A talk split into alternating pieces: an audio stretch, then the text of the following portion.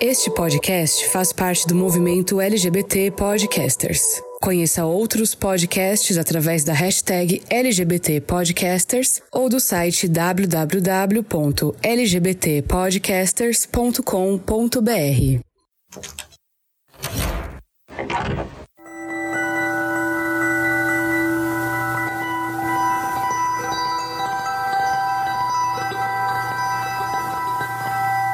Bem-vindos ao Fora do Meio. Celebrando o mês da diversidade aqui no podcast, nós vamos falar sobre um assunto muitas vezes visto como tabu: o mundo do entretenimento adulto gay. Apesar de muitos julgamentos em torno dessa profissão, a pornografia é uma indústria milionária e os atores desempenham um papel fundamental nesse mercado. No entanto, muitas vezes eles sofrem com o preconceito e o estigma da sociedade em relação ao trabalho que fazem. Mas como é realmente ser um ator pornô gay? Como a sociedade lida com essa profissão e como a representatividade é tratada dentro desse meio? Nesse episódio, nosso convidado vai quebrar os tabus e estereótipos, falando abertamente sobre o seu trabalho, sobre a vivência dentro e fora do set. Vamos conhecer o lado humano por trás do personagem, entender o que motivou a escolha dessa profissão e como é trabalhar em um set de filmagem pornô. Além disso, vamos abordar questões importantes como saúde mental, saúde sexual e emocional desses profissionais e os desafios que eles enfrentam fora do trabalho. Não perca a oportunidade de ouvir essa conversa reveladora e compreender melhor o universo da pornografia gay. Então, prepare-se para tirar suas dúvidas, desmistificar preconceitos e aprender mais sobre o mundo do entretenimento adulto, porque eu sei que, secretamente, você gostaria de saber como é. Eu sou Fernando Arazão e esse é o Fora do Meio, podcast que faz parte da rede LGBT Podcasters, que você encontra no arroba Fora do Meio Podcast no Instagram ou Fora do Meio Pod no Twitter e no nosso grupo do Telegram, que os links estão aqui na descrição do episódio. Armário aberto. E continuando o nosso especial no mês da diversidade, eu preciso fazer um disclaimer nesse episódio antes da gente começar a entrevista de fato. A versão que você vai escutar agora, em português, ela é uma versão gerada por inteligência artificial. O nosso convidado não fala português, porém me autorizou clonar a voz dele e a gente está fazendo uma versão em português com a voz clonada por inteligência artificial. É uma novidade para mim, foi um processo de muita descoberta, eu não sabia que existia tantos recursos hoje em dia todo o processo de tradução das falas e agora o áudio foi feito através de inteligência artificial, a fim de proporcionar ao ouvinte uma experiência mais completa e imersiva. Todo o material foi gravado com autorização do convidado, seguindo as normas e padrões éticos e profissionais aplicáveis. E a gente tem aqui o resultado: um episódio com a voz do nosso convidado em uma língua que ele não fala. Esse é um episódio cheio de novidades e provavelmente um marco no podcast e quem sabe na podosfera pela forma como ele foi produzido. E é isso, bora para entrevista. E estamos aqui inaugurando um novo patamar no Fora do Meio, o nosso primeiro episódio com um convidado internacional. Eu quero muito agradecer e dar boas-vindas a esse convidado que topou estar aqui comigo, né, fazendo essa entrevista. E é uma loucura, gente. Eu vou deixar ele se apresentar. Convidado, por favor, se apresente para a audiência do Fora do Meio. Uau! o primeiro convidado internacional. Muito obrigado. Agradeço muito e oi a todos. Bom dia, espero ter falado certo. Eu sou Rocky Vallarta, tipo ator. Você deve conhecer dos filmes adultos. Não sei mais o que eu posso dizer, então é isso. Eu tenho 1,95m, 95 quilos, olhos castanhos, cabelo castanho, tenho uma voz que faz calcinhas caírem. Sou um cara divertido. Eu curto coisas de true crime e teorias da conspiração, entre outras coisas. E faço vídeos muito legais. É, eu sou péssimo de me apresentar e sim, sim, espero ter uma boa conversa. Não, você falou certinho. Bom dia, mandou bem. Bem-vindo ao Fora do Meio e obrigado por aceitar estar aqui conversando comigo. Ok, o prazer é meu. É engraçado para mim falar rock com esse R. É, Aqui no Brasil a gente falaria rock. Sim, Rocky. E antes de dar início, eu tenho um convite especial para você. Se você está sedento por mais conteúdo, conhecimento e experiências exclusivas, tem uma versão que vai te deixar ainda mais empolgado. Estou falando da versão deluxe deste episódio, disponível apenas para os assinantes do nosso podcast na Aurelo. Na versão deluxe, você terá acesso a 30% mais de conteúdo. Imagine só, perguntas intrigantes, debates aprofundados e revelações exclusivas estão esperando por você lá. E é a oportunidade perfeita para se aprofundar ainda mais nos assuntos que amamos discutir. Então vá no link aqui na descrição do episódio e garanta sua assinatura na Aurelo e desbloqueie o episódio exclusivo com muito mais conteúdo extra. Bom, eu te acompanho no Instagram e você também posta umas fotos belíssimas de bolos, né? Você também trabalha com confeitaria? Sim. Jura? Que interessante. E as fotos são belíssimas. Como que isso entrou na sua vida? Na verdade, foi isso que eu estudei. Aos 18 anos eu fui para uma escola de panificação porque eu queria ser um padeiro profissional, tipo um chefe, sabe? Mas acabei ficando entediado. Aí, na verdade, eu descobri a pornografia. E é muito mais fácil, né? Paga mais e exige menos esforço. Então, não poderia dizer não, né? pois é, eu imagino. Mas sabe, eu também gosto muito de cozinhar. Eu até tento fazer umas coisas, até que ficam boas, mas eu acho que se eu tentasse fazer umas coisas mais elaboradas, eu acho que sairia uma coisa meio mandou bem da Netflix. Bom, é preciso ser preciso da codificação. Eu, pessoalmente, amo isso, porque adoro ordem. Mas com os mesmos quatro ingredientes, você pode fazer uma grande variedade de coisas diferentes, como biscoitos, bolos, pães e uhum. ovos, manteiga, farinha e açúcar. Você pode fazer coisas fofas, coisas densas, biscoitos e praticamente qualquer coisa. Então, você realmente tem que prestar atenção nas suas proporções para não acabar com um resultado diferente, sabe? Mas sim, eu costumava ser padeiro e trabalhava em restaurantes. É um trabalho exigente e envolve muita lavagem de louça. Bom, como eu te contei, esse é um podcast brasileiro, né? Quando eu falo Brasil, o que vem na sua cabeça? Você já veio para cá ou pensa em vir para cá? Sobre o que me vem à mente, eu ainda não fui ao Brasil, mas as primeiras coisas que vêm à mente são, obviamente, carnaval, samba, música Garota de Ipanema, Robosamol, Supermodelos. Ah, sim, a Amazônia. Parece um pouco. Tanto todo mundo pensa primeiro, né? Há muito mais no Brasil. que mais? Mercenários Supermodelos. Depois de tudo isso, seria Oscar Niemeyer e Brasília. Sou um grande fã de arquitetura e Oscar Niemeyer é um assunto interessante. Uhum. é claro, havia este blog, não sei se ainda existe, chamado Made in Brasil, que costumava postar fotos de feriados brasileiros. Então, isso também veio à mente. Ah, e frutas que eu nunca vou poder ver. Até aí, claro. Sim, muitas frutas. Eu vejo alguns vídeos de pessoas de fora falando sobre as frutas daqui. Sim, sim, você tem muitas frutas. Literalmente é muito legal. Você precisa vir conhecer, então. Eu devo ir, tá na minha lista de desejos. Quero ir ao Rio durante o Carnaval.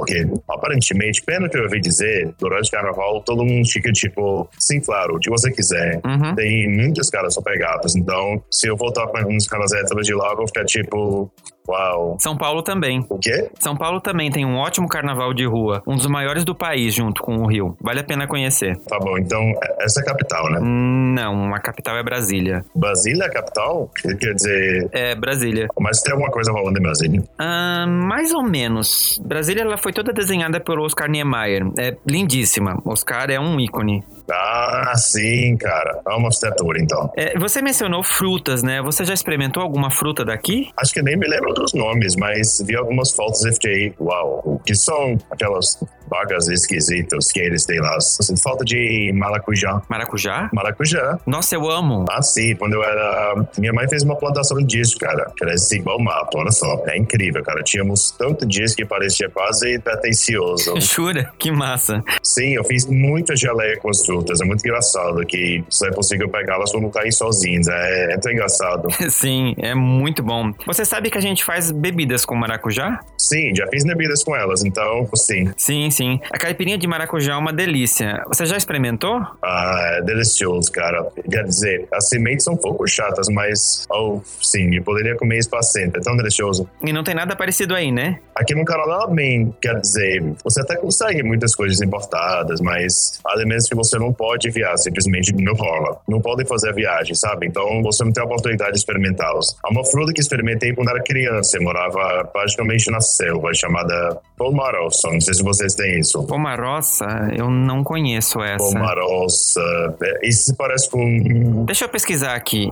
Como que se chama mesmo? Pomarossa. Tenta procurar como Pomarosa México ou América Central, algo assim. Ah, achei. Aqui se chama Jambo. Oh, Vocês têm aí? Sim, mas é mais pro norte do Brasil. Ah, ok. Aquele que parece uma goiaba e tem uma semente na polpa que fica pendurada, certo? Eu nunca comi a fruta, mas o pessoal faz uma cachaça disso que é muito boa. Cara, esse teu sabor divino. Eu só comi uma vez porque alguém na minha escola tinha uma árvore. Uma colega de classe falou: Ah, olha isso, cara. Tinha um gosto de mel e rosa, sabe? É, Agora eu fiquei com Sim. vontade de experimentar a fruta. Olha só, mais um motivo pra você vir pro Brasil. Ah, sim, para comer frutas. Vou só no mercado, então. pá, pá. É isso aí. Muito bem, Rock. Então, pra gente começar, Ah, é, desculpa. Falando de Brasil, cara, esqueci de desculpa da pessoal do Brasil e a ela. Se ela ouvir isso, porque eu amo. Esqueci de mencionar a Xuxa. Xuxa? Sim, eu amo Xuxa. Cara, o polinômio dela era pelo legal. É tipo show de Vegas pra criança, sabe? Nossa, sim. Eu assistia todo dia de manhã. Hilari, hilari, hilari,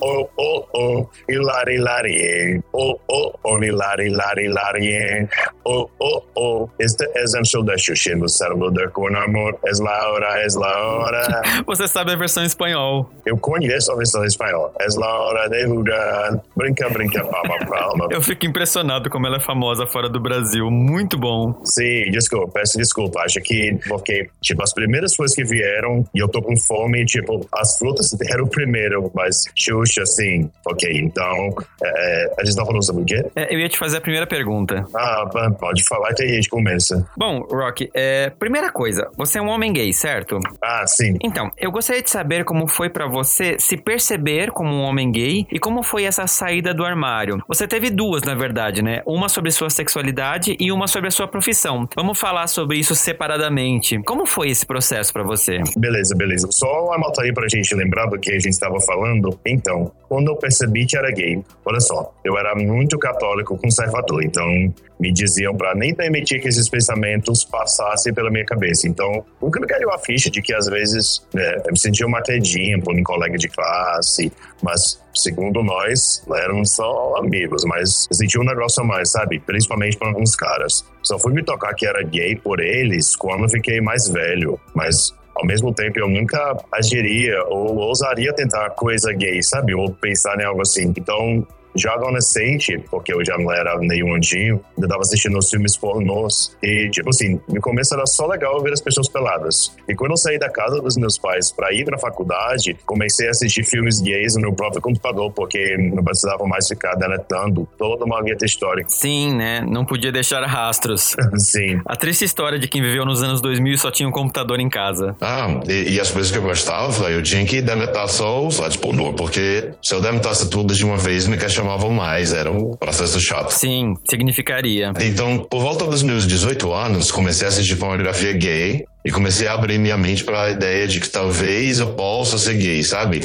Mas ainda não havia feito nada. Aí você corta para quando eu fui estudar confeitaria na França. Então era um ótimo aluno, eles me mandaram junto com outros selecionáveis para o curso de opégia mocho da indústria de serviços. Sei lá como se diz isso. Na União Europeia, e a Eslovênia tinha acabado de entrar. Eu acabei bebendo, porque na época eu tinha 18 anos, então com 19 anos foi realmente meu segundo ano como padeiro. Tive que provar a mim mesmo e vi. Então fomos para eventos e tínhamos alguns dias livres de vez em quando. Então fomos para bares da cidade e eventualmente havia apenas um bar fechando. Tipo, o último bar aberto. Eu acabei saindo com um grupo de caras suecos. E como eles bebiam, cara, enfim, voltamos pro nosso hotel bêbados e animados e tal. E dois caras estão se beijando. E eu falei, tipo, ei galera, posso entrar na festa? Então, ok, aqui vai o que aconteceu. Foi realmente sexy, porque assim, eles nos expulsaram do bar. Tinham cinco caras suecos, todos altos, loiros e de olhos azuis. Estávamos uma fila para ir ao banheiro e eu ia passando. Aí apareceu esse cara super sexy, de cabelo raspado, olhos azuis, uma cerveja no mão e ele falou: segura minha cerveja e me beijou. Eu fiquei tipo, isso, uau. Então, na caminho do hotel, estávamos todos olhando para todo e em algum momento encontramos um pequeno shopping. E achamos uma pequena rua e eu tava beijando esse cara e só agarrei o pau dele, tipo, sem ele pedir. Uau, você estava empolgado. sim, sim, quer dizer, tipo, a, a gente tava se agarrando e tal, mas tipo assim, ele tirou pra fora e eu fiquei tipo, oh, me dá isso. E eu tinha 19 na época. Aí a gente ficou mais um pouco brincando de sacanagem ali no estacionamento na frente do hotel. É, eu sei que sim, eu era um adolescente divertido. Ah, e a adolescência. Bem, quando você tem 19 anos, é isso aí. E foi isso. Quando eu ainda tinha 18, fui a um bar gay uma vez antes de me mudar para a França e fiquei com o cara, mas foi só isso. Então, eu nem tinha tão usado na toalha. Quer dizer, sexo oral não é sexo. Desculpa, tá? É como uma aperto de mão. Tipo, opa, e aí? Você quer? Sim. Ah, eu ajudo você. É, sim, coisas que acontecem. É, sim, é. Eu chupei meus amigos. Não todos meus amigos, tá? Mas alguns sim. Muito mais fácil descobrindo as coisas com quem já está próximo da gente, né? Sim, sim. Então, então a gente estava falando. Ah, tá. Quando eu percebi que era gay. Então, acho que naquela época, eu meio que pensei, ah, sim, é isso mesmo. Então, até minha escola, eu não pude ficar na França. Então, voltei para minha cidade e comecei a sair para bares gays tentando descobrir as coisas. Eu nem sabia o que era uma chuca, então nem tinha feito o sexo anal ou qualquer coisa assim, até ter uns 22 ou 23 anos. Eu sei que sou tão puritano, mas é, eu não me assumi antes dos 30. Sério? Então, como minha família é religiosa, a gente não se dá muito bem, então foi meio interessante. Ah, eu imagino como foi. Minha família era religiosa também. Pois é, de chato. Então, é, quer dizer, a religião é boa para curiosamente, porque você não precisa se preocupar com a realidade das coisas, mas isso fode algumas pessoas e, sabe, como os católicos têm muitos argumentos interessantes agora, tipo, é legal ser gay, mas não trans com cara, às vezes é o fato que Deus te deu, agora sacrifique sua vida inteira. E eu disse, foda-se, volta a usar, vou pro Canadá e vou me tornar um pornô, sabe? Uhum. Entendi. Então, é, eu costumava brincar sobre isso, mas acho que falei tanto que acabei tornando isso em realidade, porque tentei me inscrever quando era mais jovem, mas os estudos exigiam muita papelada para estrangeiros na época. Então nunca deu certo e eu desisti. Eu só comecei a considerar realmente fazer pornô depois que precisei me mudar para o meu próprio apartamento, depois de um término ruim e percebi que precisava ganhar mais dinheiro. Então eu encontrei o site. Ah, ok. Quando as pessoas te perguntarem, você pode fazer um corte disso no clipe, porque é assim que você pode entrar na pornografia. Nos sites, se você rolar até o final das informações do site, geralmente há uma seção modelo para nós, ou qual início modelo, ou algo assim. Você pode clicar nele, enviar suas fotos, suas medidas, e se eles gostarem de você, eles vão te ligar. E se não gostarem, não vão ligar. Simples assim.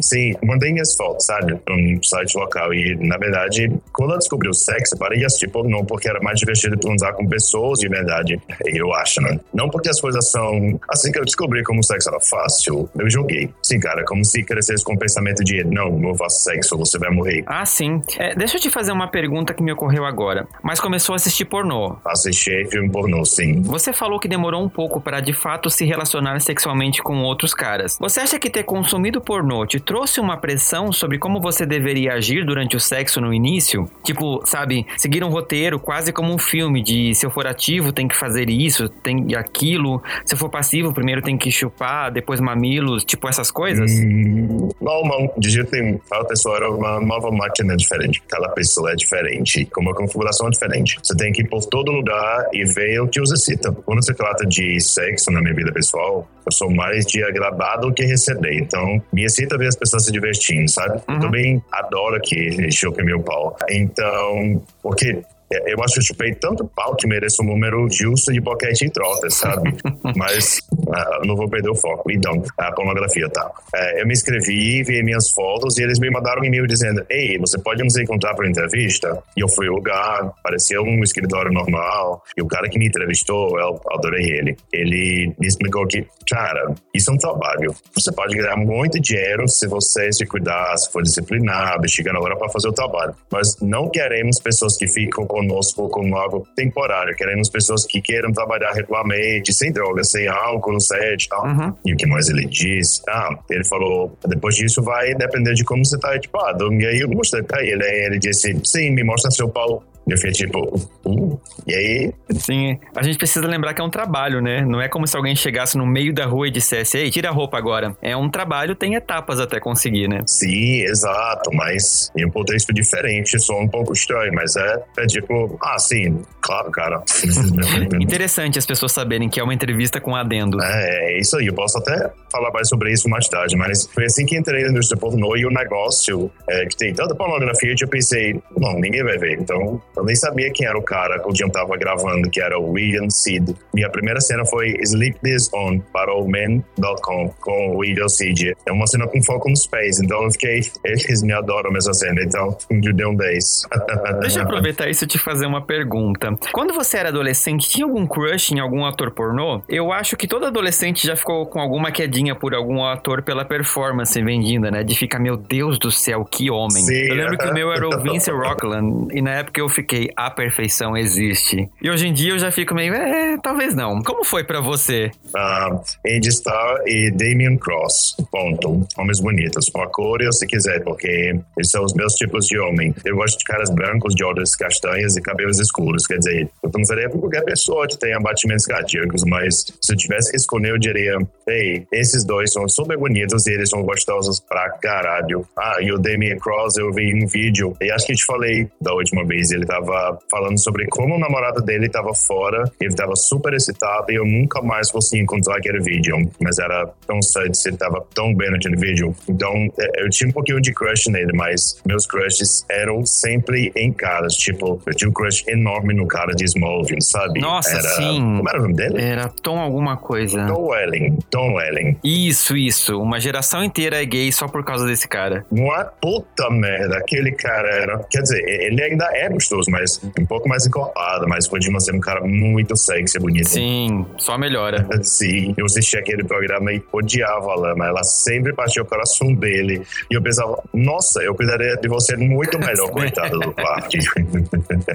mas eu tenho pouco tempo pra minha vida privada. Mas como você pode ver nos meus vídeos, eu transo com todo mundo. Eu não tenho muita variedade na minha vida pessoal. Sério? Curioso isso. Ah, sim. Eu sou eu aceito isso e transformo em energia, deixo fluir pelo universo, sabe? Então, eu não sei. Na verdade, eu tenho um vídeo sobre dismorfia. Eu sou extremamente consciente de como me comporto. Tento não dar muita importância às coisas, mas seja um comentário positivo ou negativo, eu tento não levar pro lado pessoal, sabe? Mesmo que seja um elogio, tipo, eu tinha uma queda por você e queria que você fosse meu pai. Eu fico tipo, oh, ele pensou, você quer começar sobre isso porque você deveria estar tá fodendo com seu pai. Isso isso é meio esquisito. Sim, então, tá, quero dizer, é assim que eu vejo, como eu faço muitos filmes com incesto as pessoas me conhecem por isso, mais do que fetiche por pés, sabe? Então, é, esqueci o que eu tava dizendo.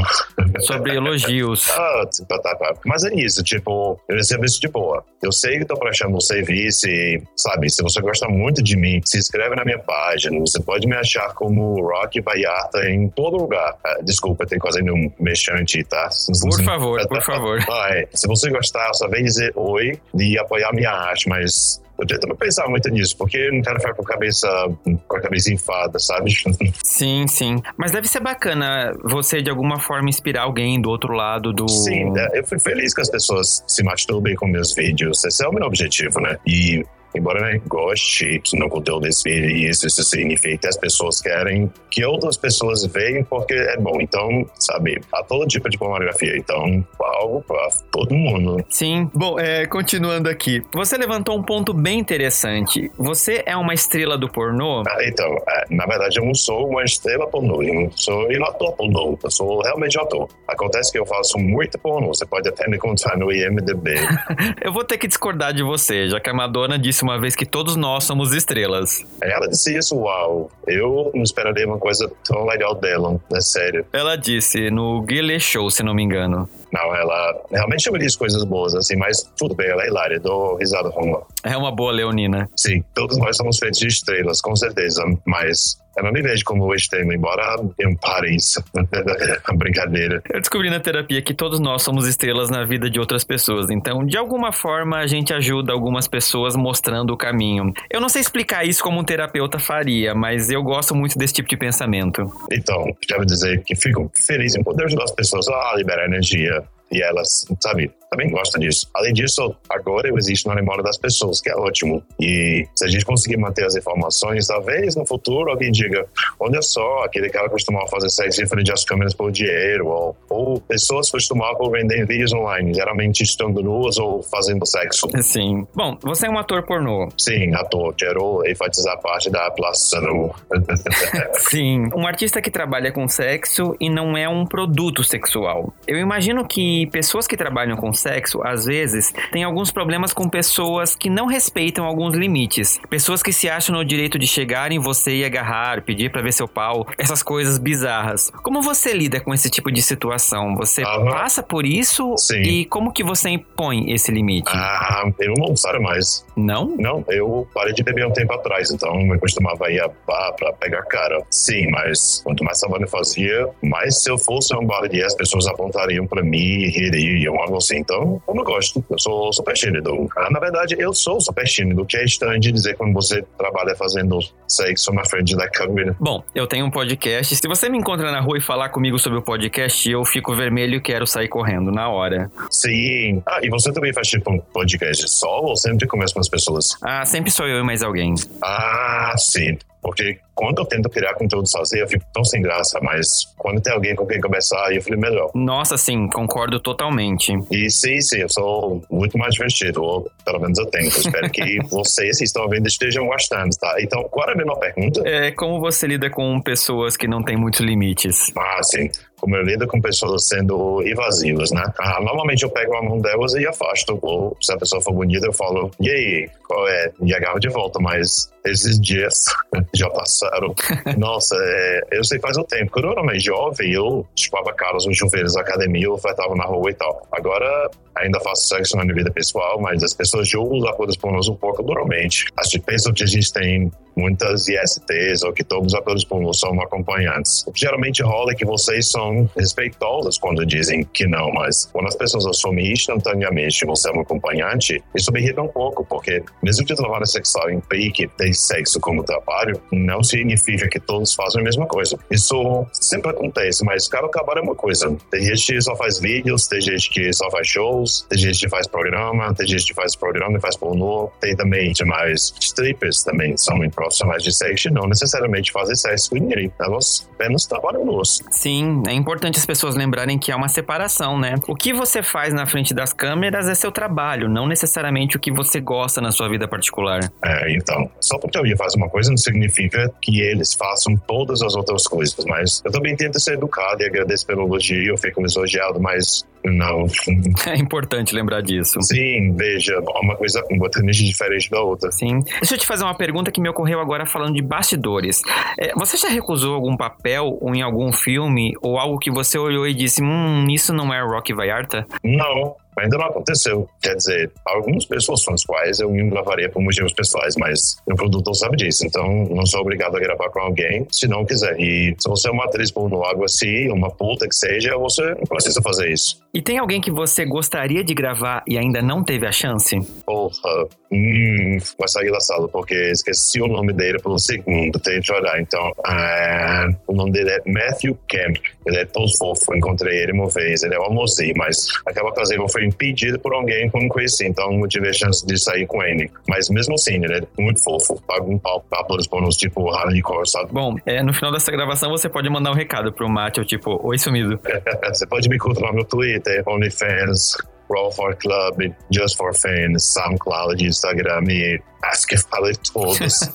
Boa. Eu sou muito curioso sobre como essas coisas funcionam. É engraçado, quando a gente vê o resultado final, parece tão natural, tipo, acontece, sabe? Eu gosto muito de entender esses bastidores, desculpa. Eu sou a pessoa que comprava DVD só pra ver os bastidores dos filmes que eu via no cinema. Ah, ok, deixei mais fundo então. Você sabe, você vai pro set, seja lá onde for. Às vezes é na floresta, às vezes é uma garagem, às vezes um porão ou algum lugar. Você vai lá, assina seus papéis, sabe, formulários de renúncia, consentimento, contrato e o que mais for necessário. Então, Os produtores pedem para você fazer um vídeo no início da cena perguntando se você sabe o que está fazendo, se concorda em fazer, se há coisas que você não quer ou não gosta de fazer, pô, tipo, não vai fazer. Ah, que mais? Ah, então você precisa se vestir. Depois tiram fotos, mas sabe, as fotos que são mais seguras, assim, com roupas. Ok, então você faz a filmagem se tiver roteiro ou se tiver falas para as situações. Você filma aquela parte do filme, da cena, depois você pode começar o sexo. Você pode decidir as posições que vai fazer durante a filmagem, dependendo do cenário, tirar fotos antes disso e cenar, ou pode improvisar e parar para tirar fotos durante o sexo. Isso depende do diretor ou dos atores. Às vezes é mais fácil tirar as fotos logo, porque, sabe, vai parecer mais glamouroso se você começar a fazer as coisas quando tiver cheirosinho ainda no começo, sabe? Sabe? Quando você acabou de fazer sexo, gravar ou tirar as fotos, quando finalmente vai transar, as coisas meio que saem do lugar. Outra coisa interessante que eu queria mencionar é de alguns caras, um, sabe? Os que fazem pornô gay, mesmo sendo hétero, sabe? Como eles fingem eles são. Tem uma medicação que as pessoas podem conseguir com o urologista que você injeta no seu pau e está duro. Vocês que pesquisem. Eu não vou promover isso, mas é assim que os atores ficam eretos. Sério? Eu acho que tinha ouvido alguma coisa sobre isso. Sim, desculpa por.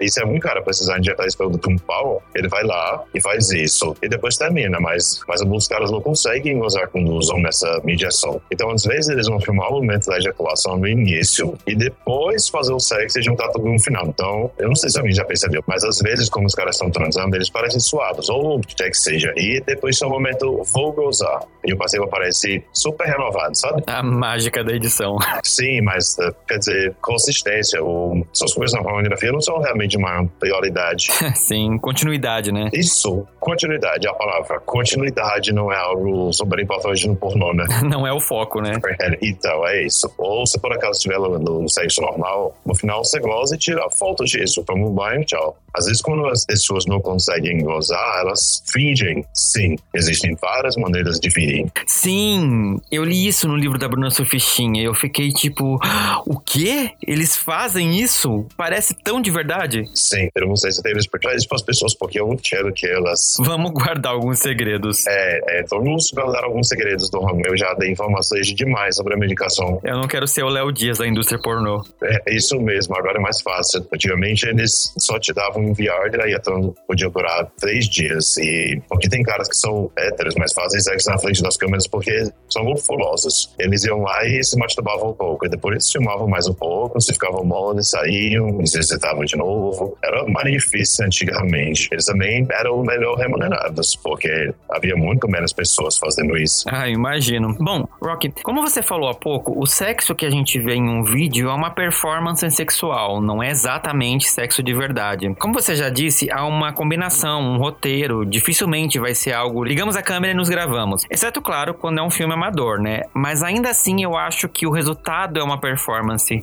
já que você vai querer parecer no vídeo algo que talvez na realidade não seja bem assim. É uma opinião minha. É, como um ator pornô, o que você diria para essa pessoa que está ouvindo o episódio e está buscando nesse tipo de filme um guia para saber o que fazer quando for para cama pela primeira vez com uma garota ou com um menino? Nossa, é muito complexa. Ok, vamos lá. Uma coisa de cada vez. Porno é real ou simulado. Quando se trata dos atos sexuais que acontecem no vídeo, o que parece por uma câmera não é necessariamente o que parece por uma vida real. Então, uhum. a resposta curta seria sim, é falsa, sabe? Entre aspas, mas existe sexo real acontecendo. Só que não é do jeito que as pessoas normais comuns transariam, porque se você tá no meio do cu, geralmente você tá com a cara bem no meio do rabo. E ninguém pode ver sua cara ou sua língua ou o que tá acontecendo. Mas, sabe, quando tá lambendo o cu no filme pornô, então o rosto para longe o suficiente e você só fala meio do pouco, porque senão você não vai ver nada na câmera e as pessoas querem ver o que tá acontecendo. Então, é isso. E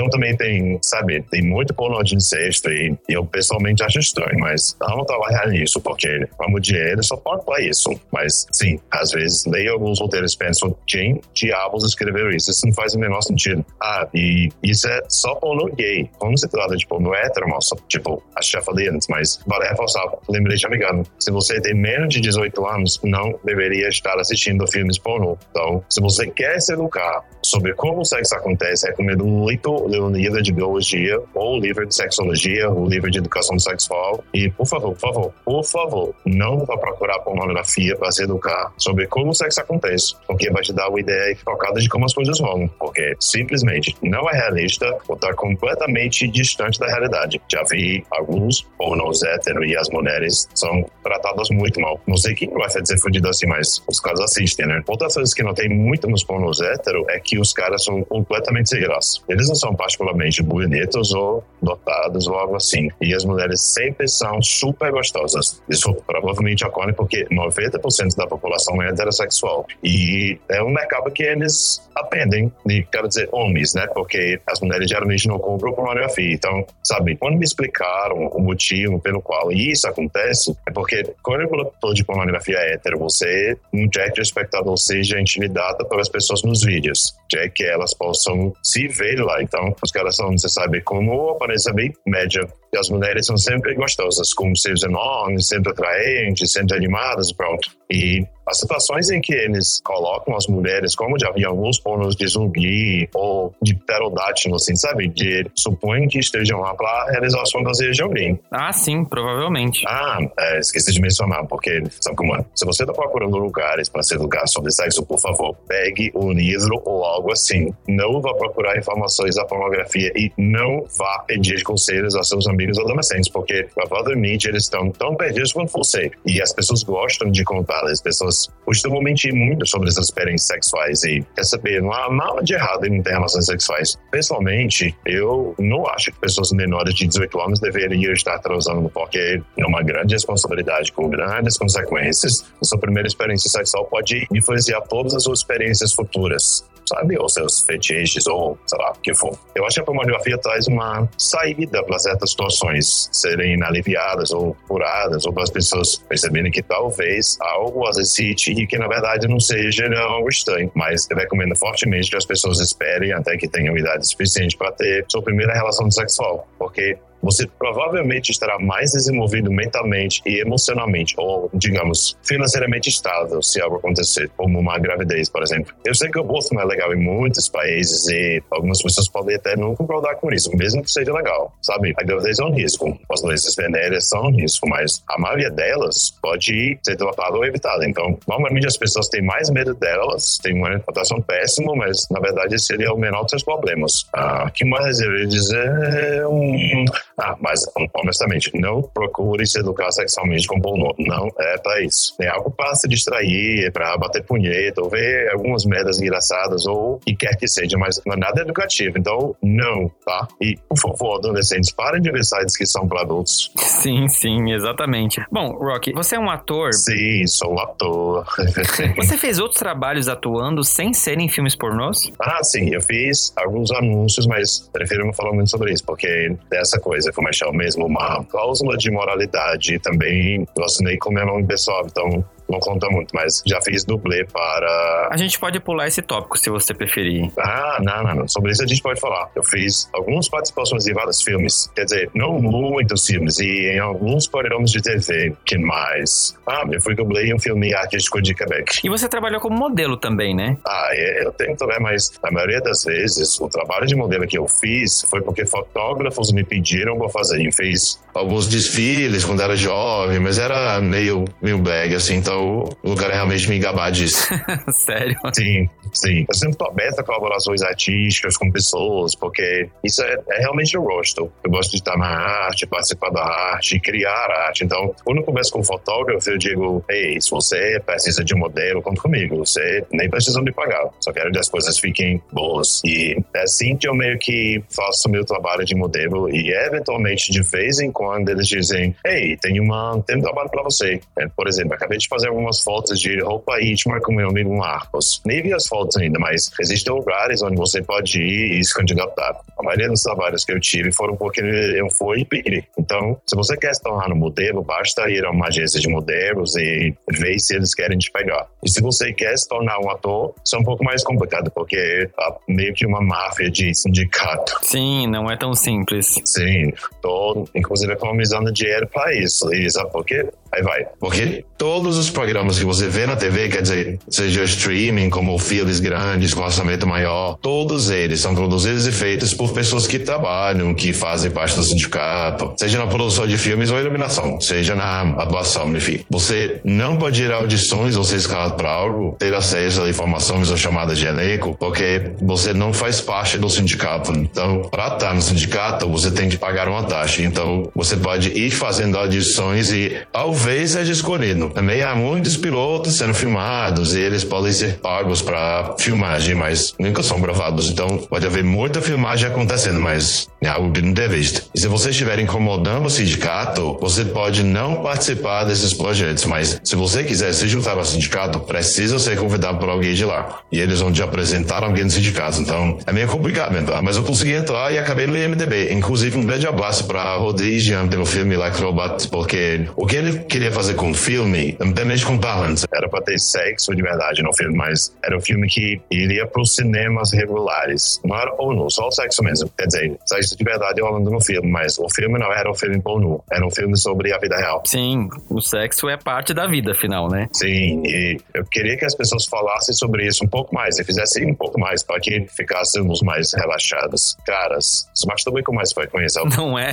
Então, sabe, quando seus hormônios estão a mil e você nem percebe, você deveria tocar um de boa. Então, ok. Então, no filme, os atores propriamente ditos não queriam mostrar suas partes íntimas, então eles contrataram um monte de atores pornô que se parecem com eles e acontece que eu pareço muito com Nika. Então, você me vê urinando em alguém depois. Eu tenho meu pulmões raspado, alguém me masturba e também alguém me come. Então, eu não vi o filme.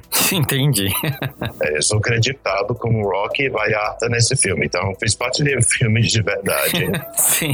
E como modelo, eu lembro que teve uma conversa que você disse que não teve muito sucesso por causa do seu corpo. É isso? Sim, porque quando eu escrevi, e na verdade eu era muito mais magro na época, eles estavam dizendo que eu era muito grande. Muito grande. Eu não não consigo entender isso. É, muito grande. Seria tipo o tamanho 40 e a maioria dos modelos são 36. Eles podem ser altos como eu, mas na época em que eu estava tentando, eles eram super magros. Não sei como tá agora, mas não acho que tenha melhorado. Sim, eu sei, eu gosto. Ah, eu vejo o caminho da moda, de pena. Essas coisas de moda sempre é uma polêmica, né? A gente escuta várias histórias de bastidores. Tem aquela cena do Diabo Veste Prada, onde a Miranda chama a André de gorda e ela, tipo, com um corpo normal. De onde você acha que vem isso? Tipo, já que você meio que trilhou esse caminho e agora no pornô, onde também tem essa coisa da aparência como um, um marco? Hum, ok. Então, essa pergunta é um pouco complicada, mas vou tentar responder da melhor forma possível, tá? Quando eu me inscrevi, eu enviei minhas fotos para as agências de modelos para me tornar modelo. Isso foi em 2000, entre 2005 e 2011. E por volta dessa época, os modelos masculinos haviam se tornado super magros, extremamente magros. E obviamente porque são homens, então todo mundo faz vista grossa. Mas, sabe, quando isso acontece com as mulheres, todo mundo fica tipo, oh meu Deus, mas como luta seu com homens, isso importa. A explicação real quando se trata de moda sobre por que eles escolhem pessoas muito magras é porque é extremamente fácil fazer um molde de roupas para alguém que não tem forma. Tipo, sem nenhum volume, sem. Hum, tipo, se alguém é só um palito, vai ser realmente fácil fazer um molde para eles. E tudo fica bem em uma pessoa muito magra. E em uma pessoa atlética, digamos assim, você terá que fazer alguns ajustes, será de cortar, não sei, a camisa ou qualquer coisa de jeito específico para que se ajuste no corpo. Então, para produção em massa, não é a melhor coisa. A menos que você tenha um tipo específico de cliente, ou, sei lá, para economizar em materiais ou qualquer coisa assim. Mas essa é a questão da moda, porque não sei se mencionei, mas eu costumava ser alfaiate, então eu tenho um pouco melhor de compreensão sobre por que os modelos são escolhidos de uma maneira particular. Agora, outra coisa que acontece na moda é que eles escolhem pessoas com uma aparência realmente particular, não necessariamente bonitas, não, não necessariamente feias, mas apenas interessantes e, na maioria das vezes, a razão pela qual escolhem certas pessoas é porque elas ficam bem na câmera. Se você vê essas pessoas na vida real, elas parecem estranhas, então não é algo que acontece. Uhum. E outra coisa que acontece na moda, como era nos anos 90 e acho que nos 80 também, é que eles escolhiam pessoas com aparência realmente boa, convencionalmente falando. E os homens eram extremamente atléticos, extremamente musculosos e tudo mais. Isso parecia bom e tudo mais, mas a verdade é que a maioria das pessoas não se parecem com esse padrão. E pessoas que são realmente musculosas são extremamente difíceis de vestir. Então, é isso quando se trata de moda. Agora, quando se trata de pornô, pessoalmente eu não. Tipo, sim, há caras que são convencionalmente bonitos vão para ser escolhidos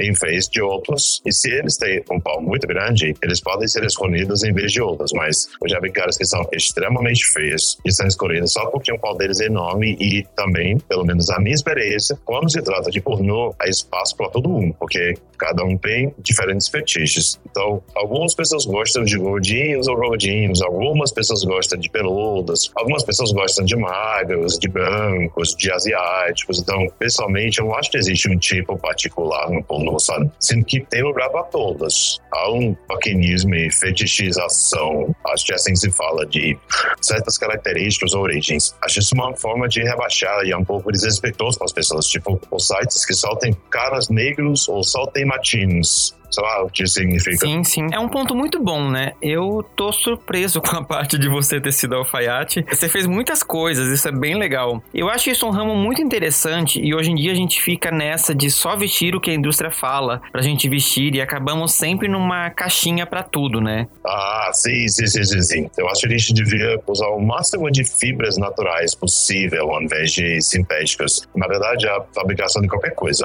Eu, pessoalmente, acredito que a maioria dos países deveria deveria ser autossuficiente com o comércio envolvido, mas não sei porque o México tem de comprar milho dos Estados Unidos, porque a África planta coisas que não come, porque as frutas são importadas, porque, não sei, sabe? Tudo isso. Mas assim, não quero entrar mais conspirações de assim defender a econômica mundial, porque é difícil desmedar um pouco. Sim, a globalização mudou a nossa forma de produzir as nossas próprias coisas, né? Sim, não, não faz sentido quando você trata de qualquer item, porque a maioria dos itens é produzido na China. Talvez você procure coisas para serem feitas lá e depois enviadas para cá, ou nós enviamos algumas algumas coisas. Então, eles fazem as coisas e enviam de volta, sabe? Porque custa menos quando costumava ser feito localmente. Agora eles, quero dizer, o grito para o imperador Xi Jinping, agora eles têm todas as máquinas e todas as informações de todos os países que não fazem mais nada, o que é praticamente todos eles, né? Podem tomar meu cu se a China um dia disser, sim, quer saber? Tchau. Então, você vai ter uma escassez de tudo, porque você não fabrica mais nada. E até terá uma escassez de pessoas que sabem como lidar com máquinas, porque simplesmente não foi mais feito. Ou, não sei, sabe, as informações perdem, as, as coisas são publicadas. Sim, o capitalismo dominou tudo e nos entregou de bandeja. Sim, o neoliberalismo capitalista é muito selvagem, porque, sim, crianças, eu sei usar palavras. Outra suposição que as pessoas têm sobre atores pornôs é que somos burros ou preguiçosos, ou é só isso que fomos capazes de conseguir, mas, na verdade, existe coisas assim como... É um preconceito absurdo. É, é, na verdade, há advogados e outras profissões. Há muitas pessoas educadas e são realmente inteligentes porque encontram uma maneira de transformar seu hobby em trabalho. E agora recebe para fazer o que amou. É um preconceito, né? Nós, enquanto sociedade, colocamos tudo que se relaciona a sexo para baixo. Se você trabalha com sexo, é, você não é uma boa pessoa. Se você não serve para fazer outra coisa. Tipo, é um absurdo. Sexo faz parte da vida e a gente nasce, inclusive, por causa dele, né? Se você é religioso, foi Deus que criou isso. Tipo, animais fazem sexo o tempo todo em qualquer lugar. Sim, e eles nem fazem quando fazer. É um absurdo a gente colocar algo que deveria ser tão natural nesse lugar errado, como se fosse algo sujo. Bom, quer dizer, porque os humanos gostam de se pensar como seres superiores para ter desejos tão baixos. Se você não consegue controlar com sua grandeza humana, sabe? É um traço de caráter ruim em certos lugares e também dependendo do que você faz ou como faz, porque, sabe, algumas pessoas transam muito e dependendo se é um cara de 50 anos ou um cara de 30 anos, você vê de forma diferente, mesmo que esteja fazendo a mesma coisa. E a maioria das pessoas pensa assim, não muitas pessoas. E eu descobri que as pessoas fazem menos sexo do que eu. Não sei como elas vivem. é engraçado ver como as coisas são diferentes dependendo da realidade da pessoa, né? Cara, ontem eu conversei com um cara que disse que não transa há dois anos. Dois anos, 24 meses, nada de sexo, que porra. O que é comum para uns é raro para outros, né? Ah, eu sei, tipo. Depende muito da pessoa, né? Sim. Porém, eu não então usei até ser mais velho. Então eu esperei muito tempo para experimentar coisas sexuais, mas assim que eu soube o que era, eu quis fazer muito. Então eu fui rápido. E isso também é jogado até mesmo na comunidade gay. Eu não sei realmente um senso de comunidade, mas eles reclamam. Sim, eles juram comportamentos promíscuos. Então, se você é promíscuo, eles vão dizer, oh, nojento, uhum. não devia namorar você. E eu digo, ok. Mas essa é a galera que tá na internet procurando esse tipo de conteúdo, né? Ou seja, Cara, é engraçado demais. Uma vez eu fiquei com um cara e é, é muito estranho. Eu peguei um cara numa quarta-feira às três da manhã, e ele era muito gato, tipo um jogador de rugby, sabe? Aí ele descobriu que eu trabalho com pornô. Depois ele não quis ficar comigo de novo, porque ele não queria. Oi? Sim, ele não queria, tipo, transar com meus colegas de trabalho ou sei lá o quê. Que escroto. Nossa, eu tô revirando o olho aqui. Eu sei, tipo, ele disse que não acha isso atraente, não gosta quando as pessoas transam com muita gente. E eu disse, desculpa, eu gosto. E você foi para casa de um estranho numa quarta-feira às três da manhã, tipo, foi, não é? Eu acho que eu não espero muito. As pessoas são doidas. Sim, sim. As pessoas são estranhas com essa coisa toda, tipo, não mais, eu não tenho mais um perfil perfil no Grindr porque finalmente aconteceu, eu sou famoso o suficiente para as pessoas não acreditarem que sou eu ou que eu sou real. Então, tenho... Você precisa provar que você é você. Sim, ou aparentemente sou tão atraente que não posso ser real. Então, eles me bloqueiam imediatamente. então, é esquisito. Eu tô transando menos agora, sou um ator pornô. O que é estranho, porque eu costumava transar muito mais antes de ser um ator pornô. E não é que eu goste menos de sexo, porque é só... Eu acho engraçado essa dicotomia entre a vida pessoal e a profissional de quem trabalha com sexo. A Bruna Sufistinha fala a mesma coisa no livro dela. Quando ela começou a namorar um cara, ela escreveu isso. Ela trabalhava como prostituta e tinha uma preocupação que a vida sexual dela com o namorado, tipo, ela trabalhava com sexo e ficava com esse peso de não deixar o namorado sem sexo. Como balancear essas coisas? Tipo, você transou o dia inteiro e chega em casa e ainda tem o seu namorado para satisfazer. Uau, cuidar pra servir. Você não deve sexo pro seu namorado, não deve sexo pra ninguém, galera. Fica, fica sabendo. Ninguém deve sexo a ninguém. Entanto, não é o mesmo tipo de sexo. Quer dizer, pode ser que você esteja fazendo pornô e, dependendo do quanto as pessoas são possessivas, alguns garotos não querem que seus namorados gays, por dinheiro, as fodam sem camisinha até que eles sejam testados, sabe? Ou também existe essa coisa chamada intimidade, onde as pessoas podem estar juntas sem transar e é bem legal. Então, você sabe, você pode ter isso com seu namorado e não é sexo, mas ainda é intimidade. Então. E é muito importante. É, pessoalmente, na minha vida, a pornografia não mudou minhas preferências, onde eu tipo, mas, tipo assim, às vezes no trabalho, eu tô realmente me divertindo, fazendo sexo. Às vezes é apenas trabalho. E na minha vida pessoal, eu transo com pessoas que parecem estrelas pornô, entre aspas. Eu tenho transado com pessoas como Uzi, eu realmente gosto de ursos e eu gosto de caras grandes, sabe? Tipo, eu não quero transar exclusivamente com caras super definidos. Eu quero transar com caras deles, quero transar com jogadores de rugby. Uh, eu sou obcecado por rugby, eu gosto de caras que jogam rugby. É interessante você falar isso. E você que trabalhou em dois ramos onde a aparência é extremamente importante, acha que o pornô te abraçou mais pelo seu corpo do que a moda? Eu acho no meu caso caso, eu fui rejeitado na carreira de modelo muitas vezes, porque eu era muito grande como pessoa. E quando eu tentei a pornografia, eles me aceitaram imediatamente. Então, eles apenas continuaram me dando trabalho. Então, mas eu fiquei tipo, ah, legal. Eu acho que sou convencionalmente bonito, mas também não sinto que sou o tipo de bonito que geralmente aparece no pornô. Então, acho que é por isso que eu não vendo tanto quanto outros caras, mas, sabe, não é minha culpa que eu não agrade a todos. Isso é um espectador. E eu não tenho nada contra isso, é apenas a forma como as pessoas são e as coisas são. Por exemplo, ser produto, sabe? Se você for um profissional de entretenimento, você é um tipo de produto. Alguns produtos agradam mais pessoas e alguns produtos agradam apenas alguns. Eu tô realmente feliz com os meus poucos selecionados e não gostaria que as coisas fossem diferentes. E, sabe, se, ah, sei lá, se não parece mudar, acho que vou adaptar o que acontecer. Mas não gosto de culpar a indústria por não oferecer uma ampla variedade de tipos de corpos e cores de pele e origens e culturas. Às vezes as empresas apenas respondem ao mercado e algumas empresas têm sua própria linha, como sites que são exclusivamente para pés e você verá todos os tipos de caras, mas eles têm pés bonitos. Em alguns sites você verá apenas senhoras idosas, em alguns sites você verá apenas caras mudas e peludas, em alguns sites você verá apenas grandes paus, em alguns você verá apenas garotas bonitas, em outros você verá apenas garotos feios. É, em alguns você pode encontrar caras vestidas de pterodáctilos e transando com uma garota. Sério, algo para todos e eu sinto que é uma resposta ao mercado. Espero que minha resposta tenha feito sentido. Fez super, fez super. Na verdade é algo mais complexo, né? A gente precisa mudar enquanto sociedade que vai priorizar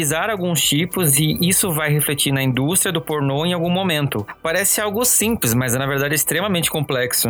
Ah, sim. Se você não vê muito de algo, é porque não tem muita gente que curte, ou porque você não está procurando do jeito certo. Porque se você pensar em algo, já existe pornô sobre isso. Qualquer coisa que você imaginar, já tem pornô sobre isso. O que quer que passe pela sua cabeça tem pornô sobre isso. É mainstream. Provavelmente não. Nem todo mundo assiste pornô de pterodáctilo, mas tá lá. Eu não sei que outros sites estranhos você já viu, mas tem o pornô de horror onde eles têm umas coisas realmente estranhas. Ah, eu posso imaginar.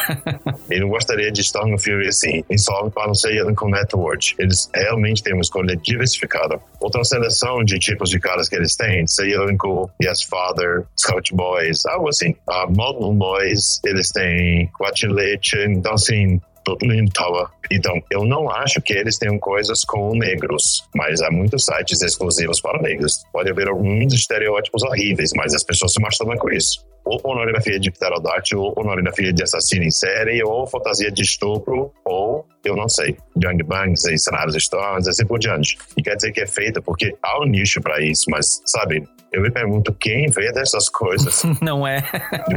mas, assim, se você vê um ator e depois não vê mais, Pode ser porque as coisas não rolaram bem para ele. Ou ele não conseguiu mais papéis, teve uma experiência ruim ou algo assim. Ou, sabe, se as coisas estão sendo produzidas, é porque ninguém está comprando. Então, se você reclama sobre por que não vê isso ou aquilo na pornografia, é porque vocês não assistem. Faz sentido. É um negócio que precisa vender, né? Assistam mais e nós faremos mais desse tipo. Tipo, por que tem tanto filme com isso sendo feito? Uhum.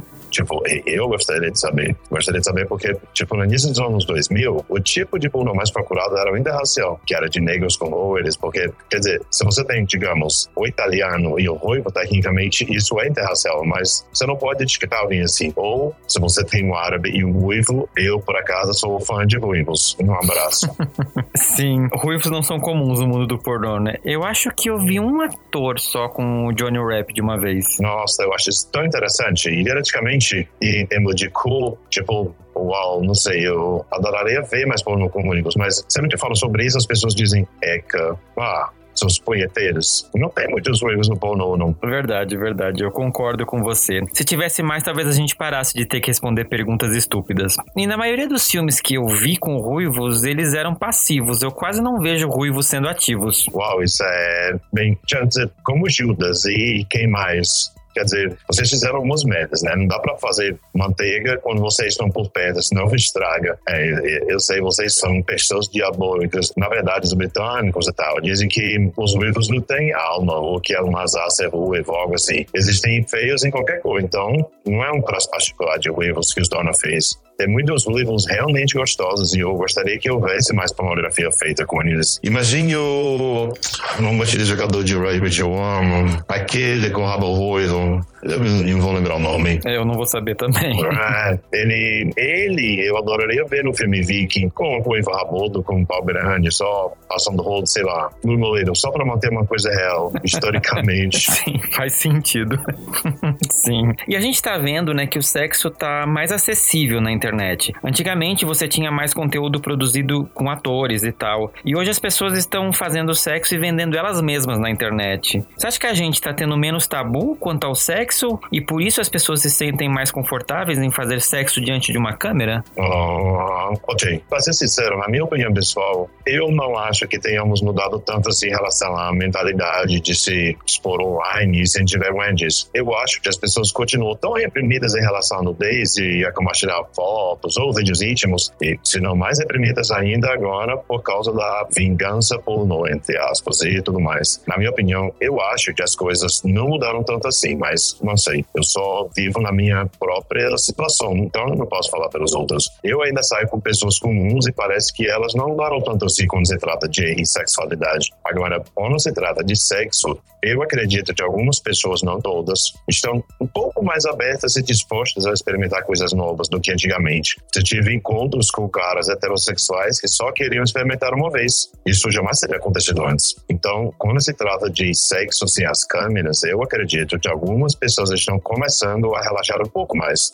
Eu não sinto que as pessoas tenham mudado muito em geral. Agora, eu sinto que a razão pela qual parece que estamos nos abrindo tanto é porque a internet alcançou muito mais pessoas. Então, muito mais pessoas conseguem mostrar suas loucuras livremente online e agora podemos ver isso, porque há 20 ou 30 anos, ou vamos dizer assim um pouco, há uns 20 ou 25 anos, eles não teriam acesso tão fácil aos serviços de internet e também as plataformas mudaram, né? Então, quer dizer, sim, há OnlyFans e Just for Fans e todas essas páginas de fãs que se adicionaram ao cenário pornô, né? Mas mas as pessoas que já estavam se exibindo, elas já estavam se exibindo no MySpace quando estava em alta e elas estavam se exibindo no Facebook, até que o Facebook decidiu colocar filtros e inteligência artificial para impedir de fazer isso. Então, eu não acho que haja mais pessoas se exibindo do que antes, só que agora somos capazes de vê-las com mais facilidade e elas são mais capazes de ganhar dinheiro com isso. No ano passado, o que é ótimo. Eu adoraria que as pessoas mudassem sua mentalidade em relação ao trabalho sexual. Eu acho que ainda é tabu.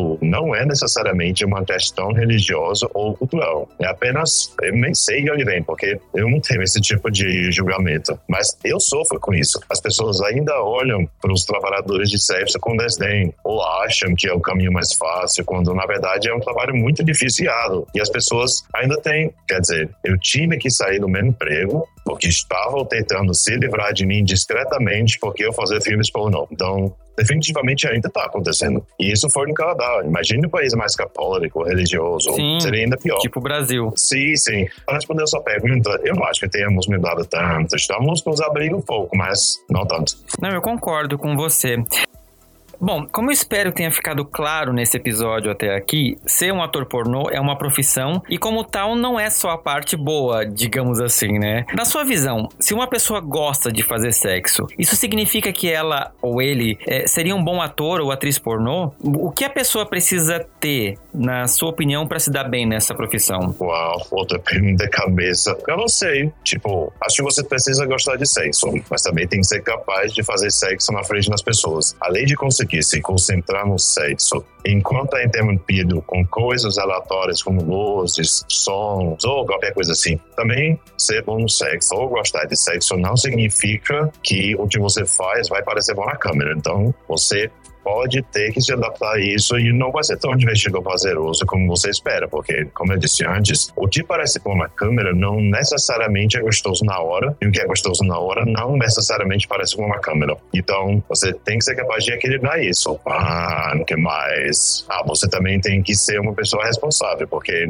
sabe, se você não aparecer na hora certa, se você não fizer o trabalho, se você não performar em todas essas coisas, provavelmente não vai conseguir mais trabalho. Então, quer dizer, se você quer fazer pornô, você é uma espécie de empresa própria. Então, cabe a você se manter saudável, em forma. É horrível dizer isso, mas a verdade é que as pessoas mais bonitas vendem melhor. Então, você sabe, você, a menos que você tenha um mercado muito específico, pode haver alguma concorrência, pode haver alguma injustiça, pode haver algumas coisas que você consideraria completamente desequilibradas e injustas, e você terá que ser capaz de aceitá-las, porque, sabe, nem tudo seja sobre sexo, há também os espectadores, há também a audiência, que reage de maneiras diferentes e por certas coisas. Às vezes se espera que você se comporte de certa maneira, mesmo que muitas pessoas desprezem atores pornográficos, que é meio uma combinação interessante demais. Você também tem que ter uma casca bem grossa, porque as pessoas online podem ser muito mas muito cruéis. Então, sabe, se você se sente mal, assim que alguém te chama de gordo ou magro, se você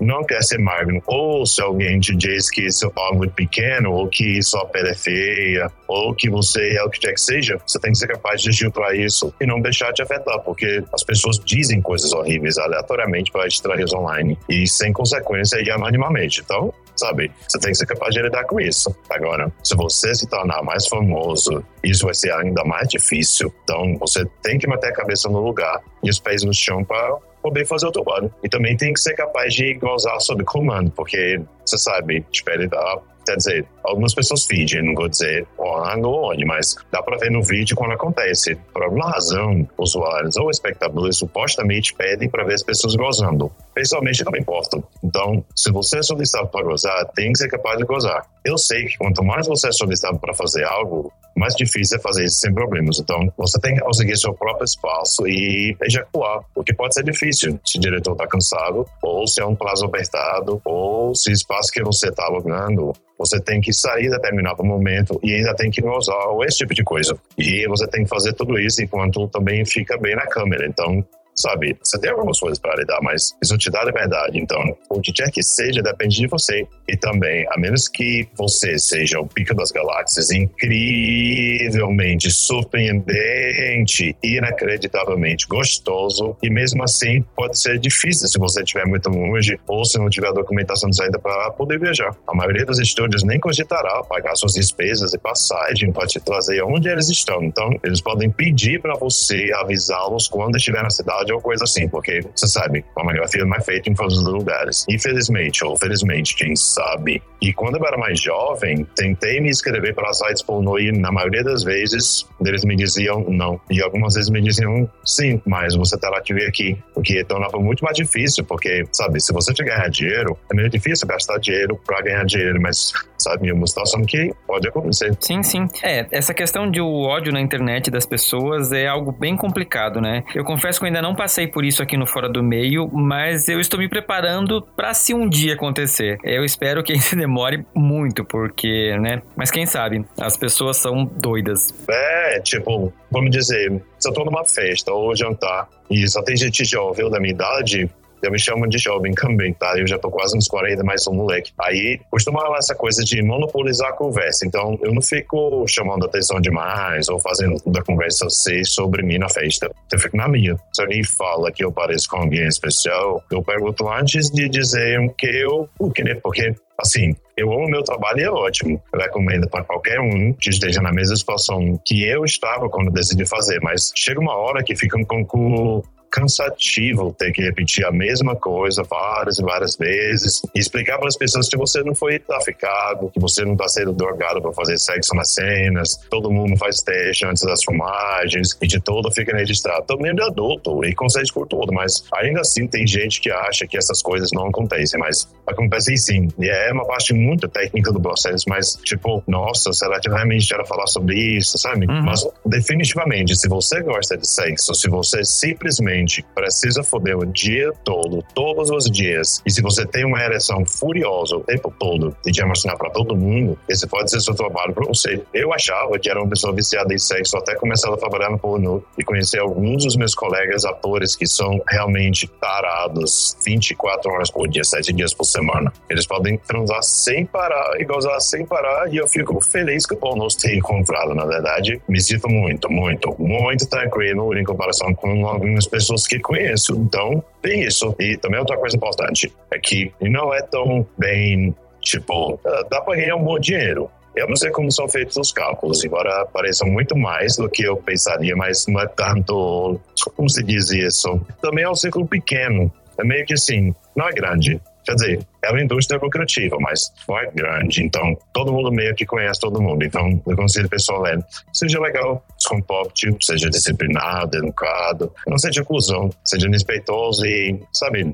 seja o melhor que puder e seja gentil, e tente fazer o seu melhor trabalho, porque se você fizer merda, pode acabar nunca mais conseguindo trabalho. Mas seus vídeos ainda estarão online, então você sabe, seria ruim fazer um vídeo depois, não sei, ter um problema ou ser rude com a pessoa errada e nunca mais trabalhar Então, pode ser difícil para você encontrar outro emprego em outro lugar, porque você fez como. Acho que, como estávamos falando antes, às vezes as pessoas não têm uma opinião muito boa das pessoas que fazem pornô e não querem contratá-las, ou o que seja. Então, você sabe, só pode acontecer. Então, tenha isso em mente. E sabe, se você é muito jovem, se quer começar a fazer porno assim que fizer 18 anos, você pode ganhar muito dinheiro, pode fazer muitas coisas, mas também pode ser muita coisa para lidar. Então, você tem que estar bem, bem fundamentado para fazer as coisas, porque, não sei, quer dizer, é por isso que eu acho que vendo outras pessoas mais jovens do que eu, eu comecei quando tinha 30, 34 anos, então é completamente diferente para mim. Mas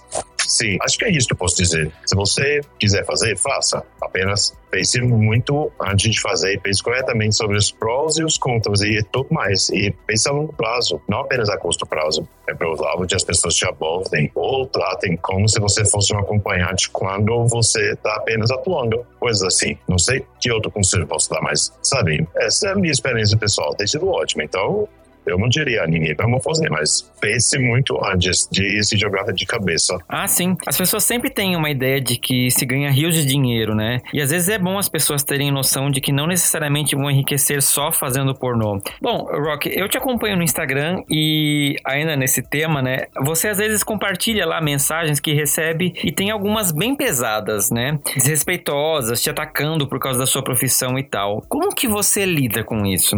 Na verdade, tenho tenho um pouco mais de autoconfiança. Então, não me importo muito com os comentários, seja negativo ou positivo, porque não acho que sou tão bom, mas também não acho que sou tão ruim. Então, sabe, Isso me afeta muito, exceto quando estamos falando de opiniões políticas ou questões éticas ou morais. Aí talvez eu discuta um pouco com os haters. Quer dizer, eu sou bem egoísta e uma pessoa bem educada e informada. Então, sempre que alguém me trata como se eu fosse burro ou faz comentários mal intencionados, como fit com pornografia ou atores pornôs não são cientistas, eu até gosto dessas pessoas porque mostram que eles pensam que são melhores do que outras pessoas e apenas citam os seus comentários. Às vezes eu até tiro um print posto online, vai todo mundo veja e marca os perfis para que eles saibam que suas mensagens estão sendo mostradas, porque as pessoas dizem coisa maldosa na internet. E eu não acho que se você está falando como estranho, você simplesmente aborda com algum comentário maldoso. Você chega e diz: Oi, oi, o que você acha disso? Ou o que você conhece sobre isso?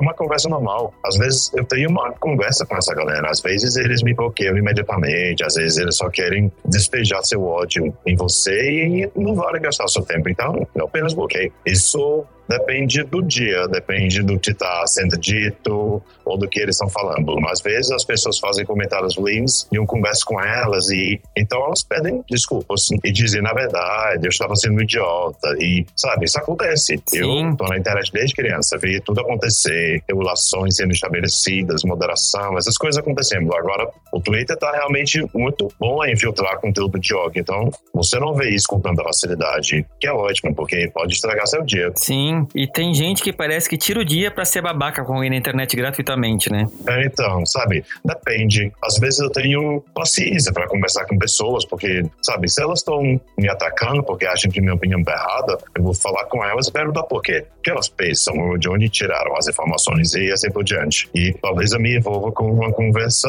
apropriada. Às vezes eu simplesmente ignoro. Depende. Eu tento não deixar isso me afetar. Eu sei quando tô certo ou errado. Não tenho dificuldade de admitir quando estou errado publicamente. Então, sabe, eu me fecho para as interações. Só que eu prefiro pessoas que eu acredito que são compreensivas. Geralmente, se as pessoas são más com você, é porque tem algo acontecendo, porque algo que você disse as incomodou de alguma forma. Então, elas podem descontar em você porque você está ali online. Isso não é legal, mas vejam com, sabe, ser meio que uma figura pública ou postar coisas sobre si mesmo na internet. Então, vou jogar algumas merdas em você. Você só tem que ser capaz de não levar isso pro pessoal, porque aí pode ser um problema para você. Eu também gosto de dar um tempo das redes sociais de vez em quando, ou durante o dia, só para lembrar que a internet não é tudo e que às vezes ela faz a realidade parecer um pouco pior do que o que realmente é. Então, sabe, não me estresso muito com isso, mas às vezes eu lido com horror, às vezes sou um grande babaca e às vezes sou bem compreensivo. Honestamente, depende do dia.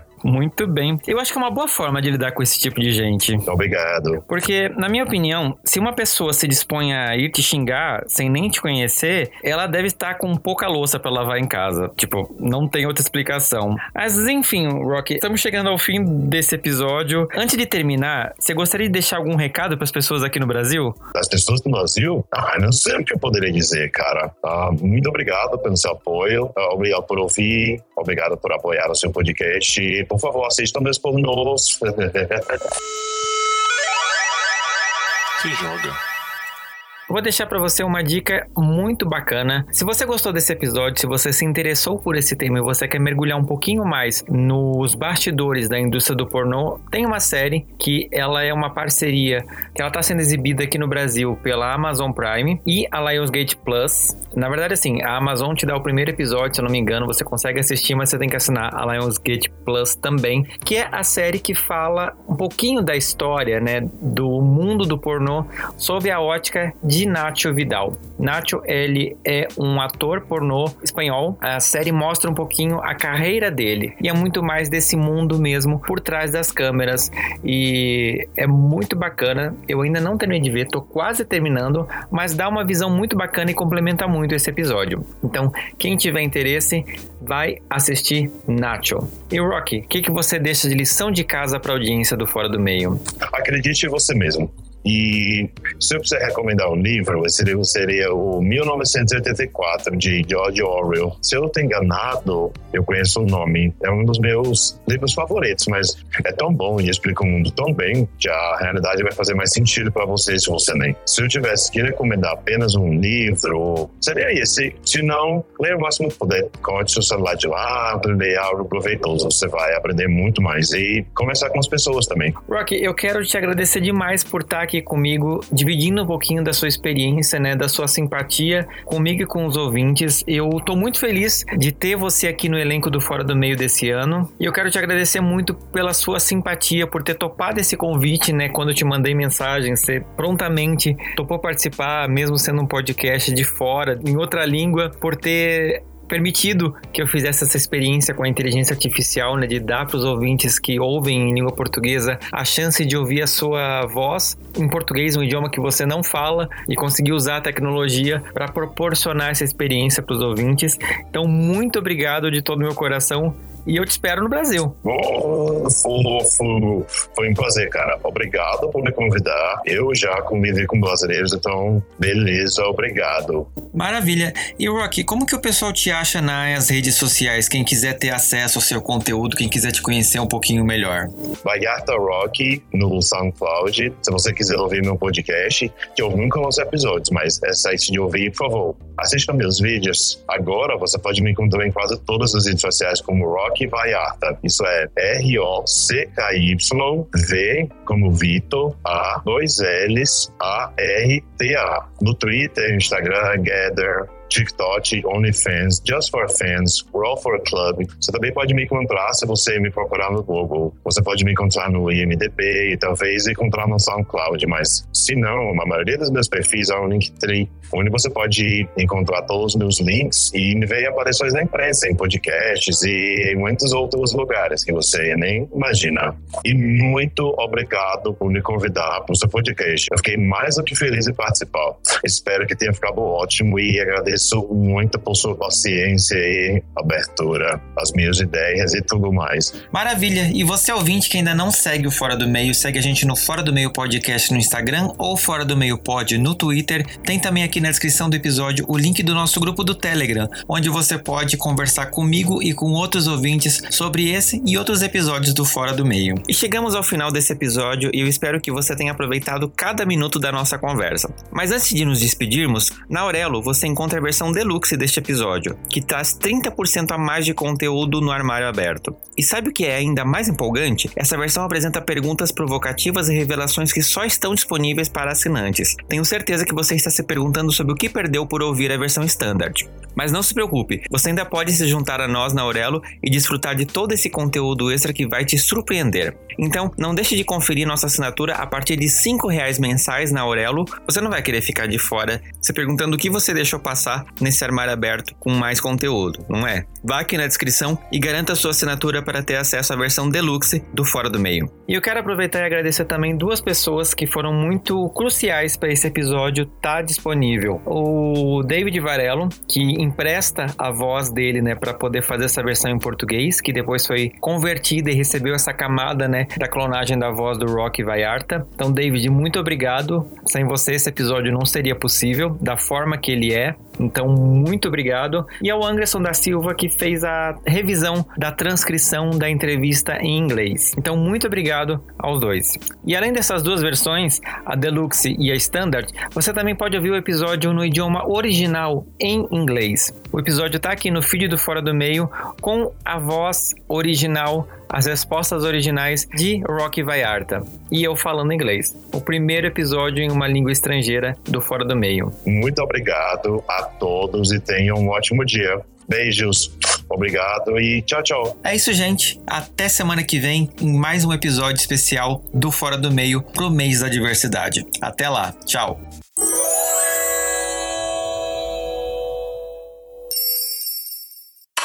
Este podcast faz parte da Podcast. Conheça os demais programas da rede acessando podcast.com.br.